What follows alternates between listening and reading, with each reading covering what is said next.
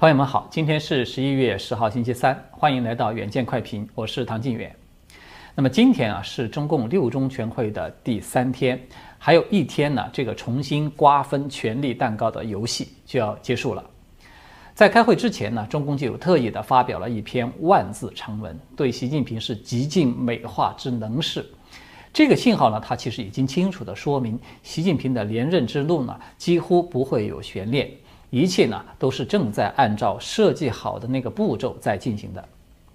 那么关于这篇文章啊，已经有很多的评论解读啊，大体上它都是有一个共识，就是这是对习近平进行造神拔高，要树立他个人崇拜的一个开始了。那么我对此呢，基本都是认同的，呃，就不在这里和大家啰嗦了。我只补充一点，就是啊，由于习近平十九大以来他的内政外交可以说实际上搞得一团糟。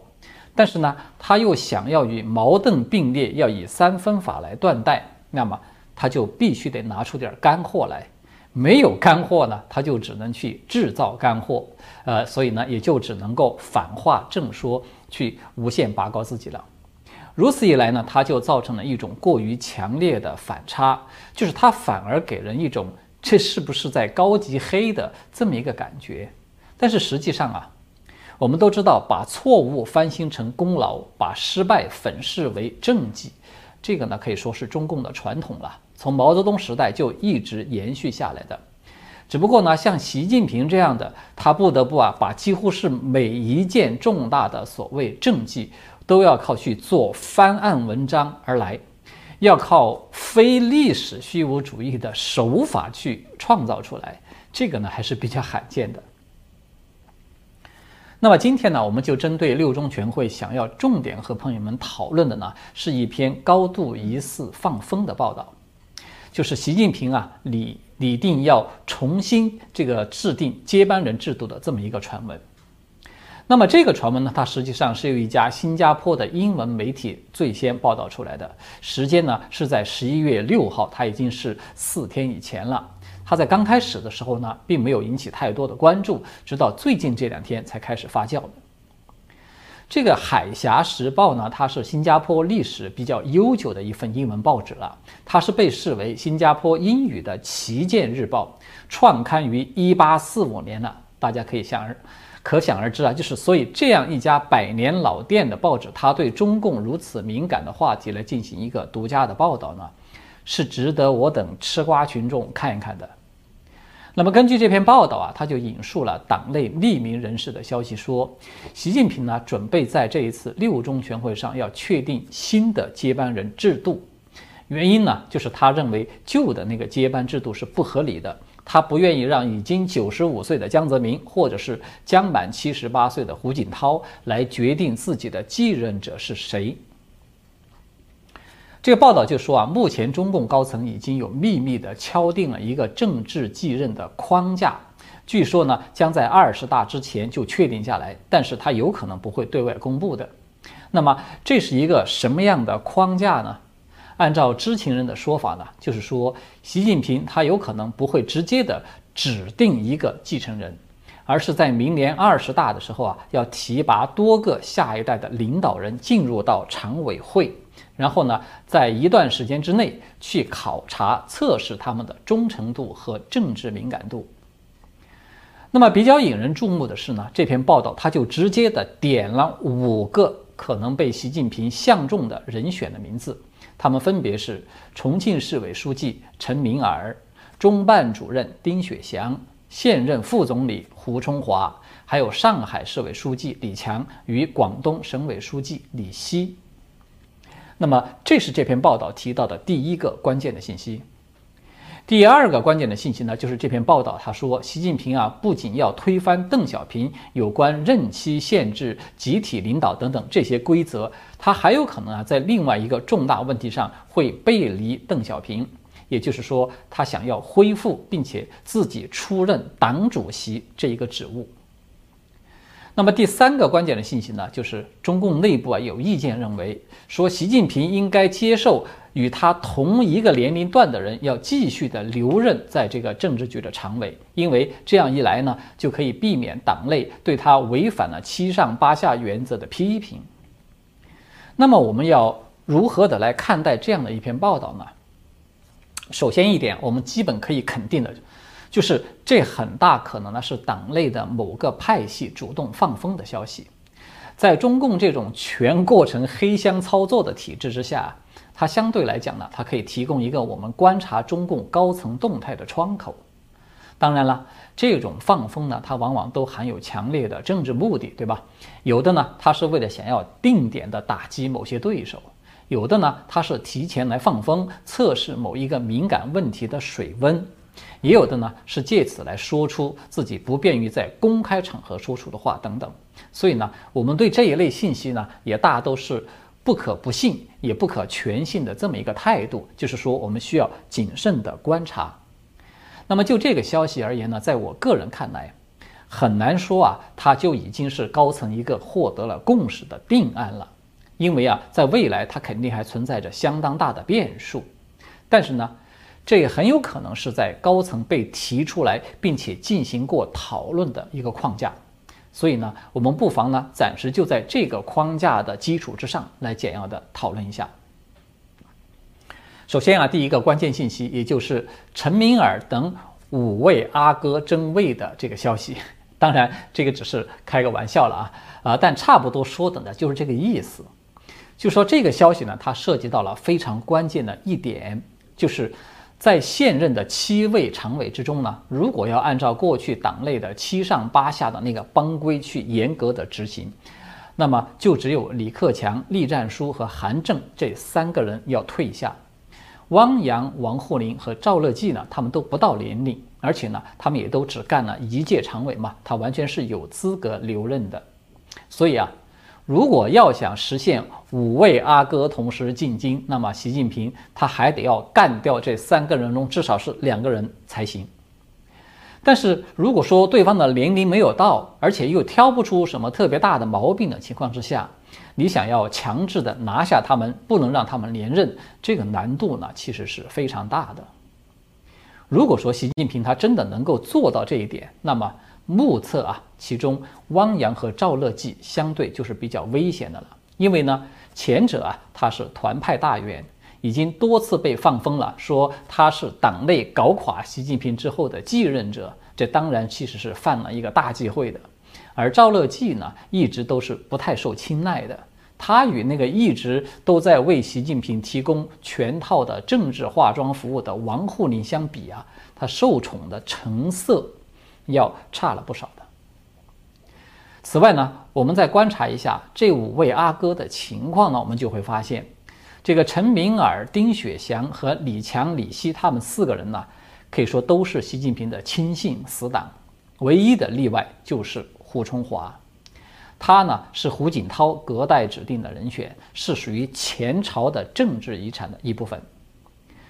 那么胡春华的入选呢，他其实也反映出来，习近平呢多少还是念着一点胡锦涛当初裸退放权的情分了。但是呢，他也就是那么一点而已。胡春华呢，他或许能够进入到常委会，但是呢，他想要执掌中枢，恐怕是有点勉为其难的。因为我们都知道嘛，隔代指定接班呢，这个制度呢，它是邓小平首创的，是他率先指定了胡锦涛，结果呢，就成为了党内默认的一个帮规，给延续下来了。于是呢，江泽民就照猫画虎的指定了习近平，而胡锦涛呢，也照例是指定了胡春华。那么大家想一想啊。习近平既然他要颠覆这个隔代指定的模式，那么他势必就要打断这根链条。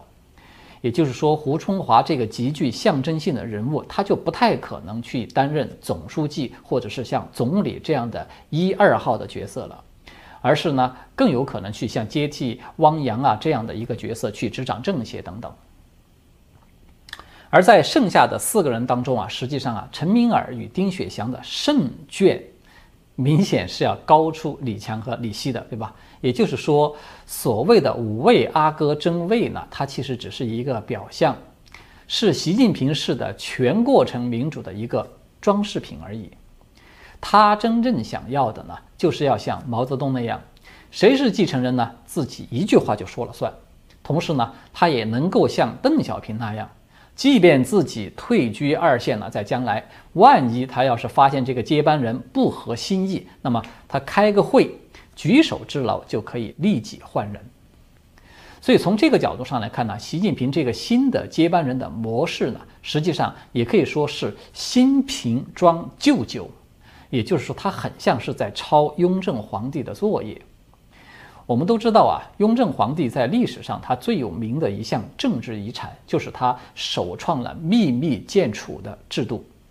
这个制度最大的特点呢，就是它并不遵循历代主要采用的那个嫡长子的继承制度。而是皇帝在世的时候呢，他不立储君，他也不宣布谁是继承人。皇帝要做的呢，只是在适当的时候啊，他写一份那个遗诏，把它封到密匣里面，然后再把这个匣子呢放到皇宫，呃，也就是故宫了，就是乾清宫正殿的一块题为“正大光明”的匾额的后面。那么在将来啊，天子驾崩之后呢？再由这个王侯宗室、顾命大臣等等这些人当众的开匣来进行一个公证，那么立诏书所定的这个储君作为新的皇帝。秘密建储制度呢，它是雍正皇帝啊吸取了康熙皇帝晚年出现的九王夺嫡的那个教训，他才建立起来的一个制度。它的好处呢，就是说不立储君嘛，他自然也就没有了储君成为众矢之的的危险。各位皇子阿哥呢，他也都只能够去努力的表现自己，去赢得皇帝的欢心。这样呢，他对皇帝来说也是相对安全的，是比较有助于最高权力的平稳的交接。但是它同时也是有弊病存在的。这个弊病就在于，所谓的秘密建储呢，它在实际执行之中，它是很难做到真正的秘密的。比如说啊，在这个雍正八年的时候。他自己就曾经把这个传位密诏呢，是密示给鄂尔泰和张廷玉两个人。当然，雍正的目的呢，他是希望就说这两个顾命大臣他们心中有数，可以暗中帮助巩固继承人的地位。那么类似的情形呢，在乾隆朝和嘉庆朝也都有出现过，就是说皇帝属意于哪位皇子呢？其实时间一长啊，大家都能够看出七七八八了。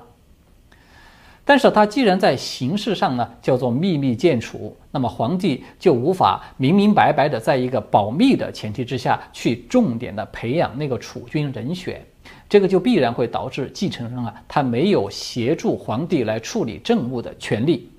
他那个总揽朝纲的这种能力锻炼，他必然会受到限制。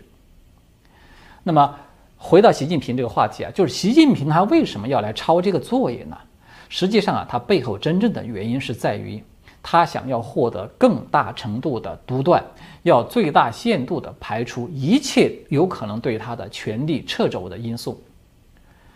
就是说，不管这个秘密建储的制度它的利弊争议有多大呀，这个制度真正它最核心的意义在什么呢？它就在于这个制度实质上是废除掉了东宫制度。他也就废除了皇太子及其东宫整个附从的权力体系，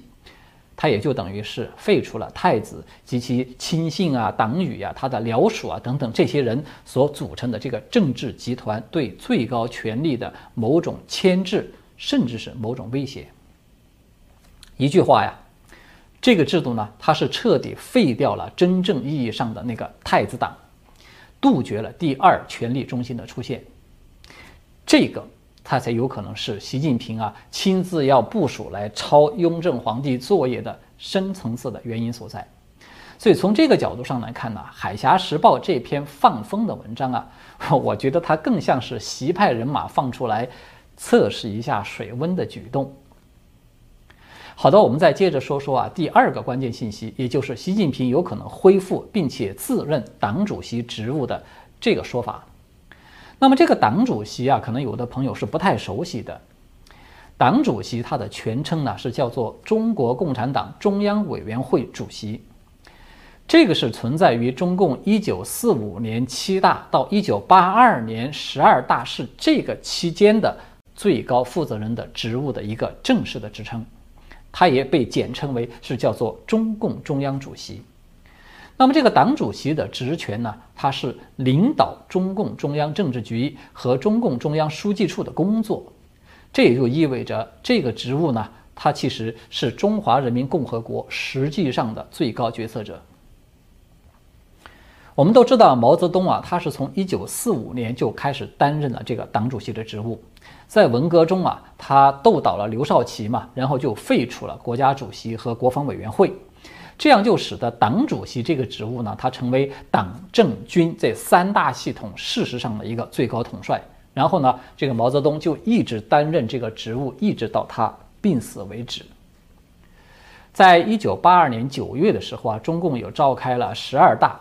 那么那个时候的邓小平他就以完善集体领导制度的这个名义。就修改了这个中共的党章，不再设立这个党主席，他只设立中共中央委员会的总书记，名称都变了，并且呢，同时规定说，这个总书记呢，他的职能只是负责召集中共中央政治局的会议和政治局常委会的会议，同时呢，主持中共中央书记处的工作。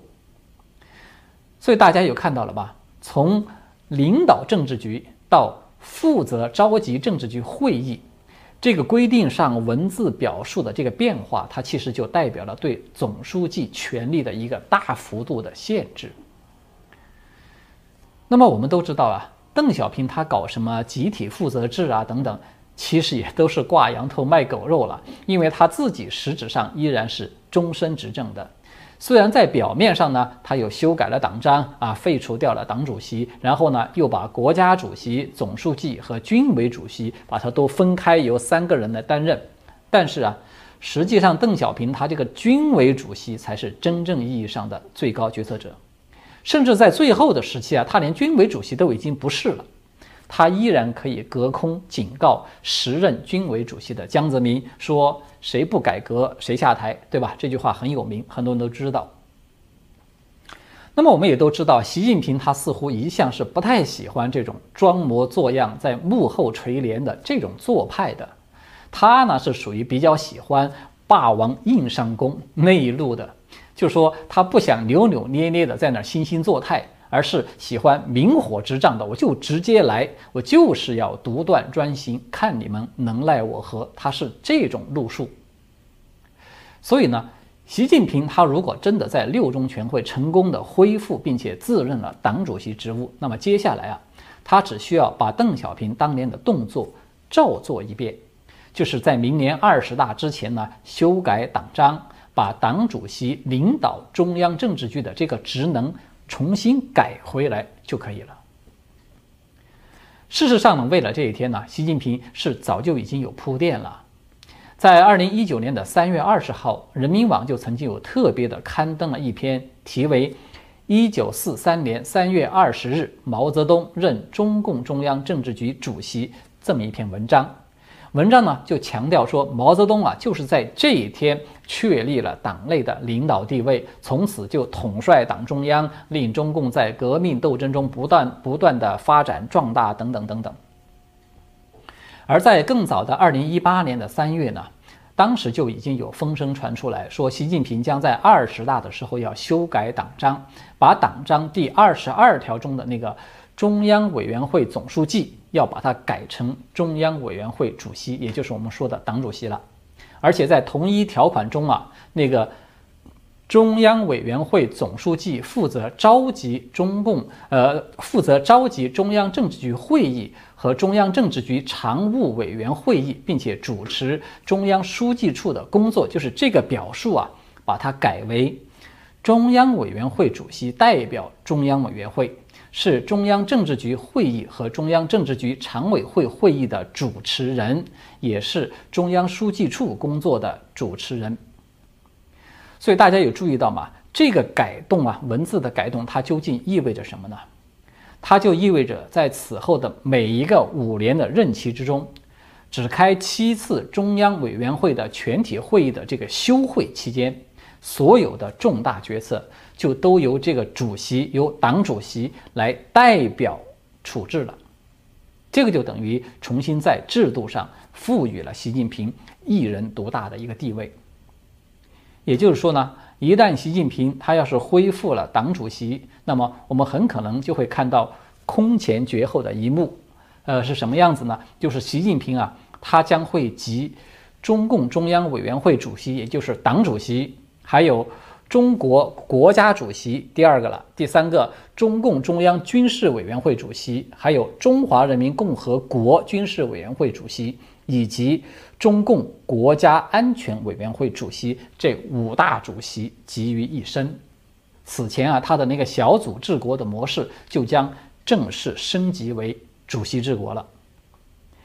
一旦了解了这一点呢，我们就知道这个《海峡时报》爆料啊，说党内有意见认为，习近平应当要接受与他同一年龄段的人继续的留任在政治局常委。这种意见，它的本意呢，其实就是想要阻止这个五位阿哥进京进常委。他的目的呢，就是不想让习近平搞那个秘密建储的制度。不想让他继续的扩权，目的呢是要争取维持一个有太子党存在的局面。这样的话，他对习近平可以起到一定的限制作用。就像一辆车嘛，它在明显开始漂移失控的时候呢，还可以踩踩刹车，是一个道理。当然了，以习近平这个总加速师如此给力加速的背景之下呀，他对集权这种无度的追求。对中国人民来说，其实呢，也许不一定是坏事，因为谁都知道嘛，你踩着油门去玩那个漂移急转弯，这种结果呢，多半就是翻车的。也许呢，天要亡中共呢，那就让习近平心想事成，也未可知，对吧？好的，今天呢，我们就聊到这里了，谢谢各位的观看，我们下次再见。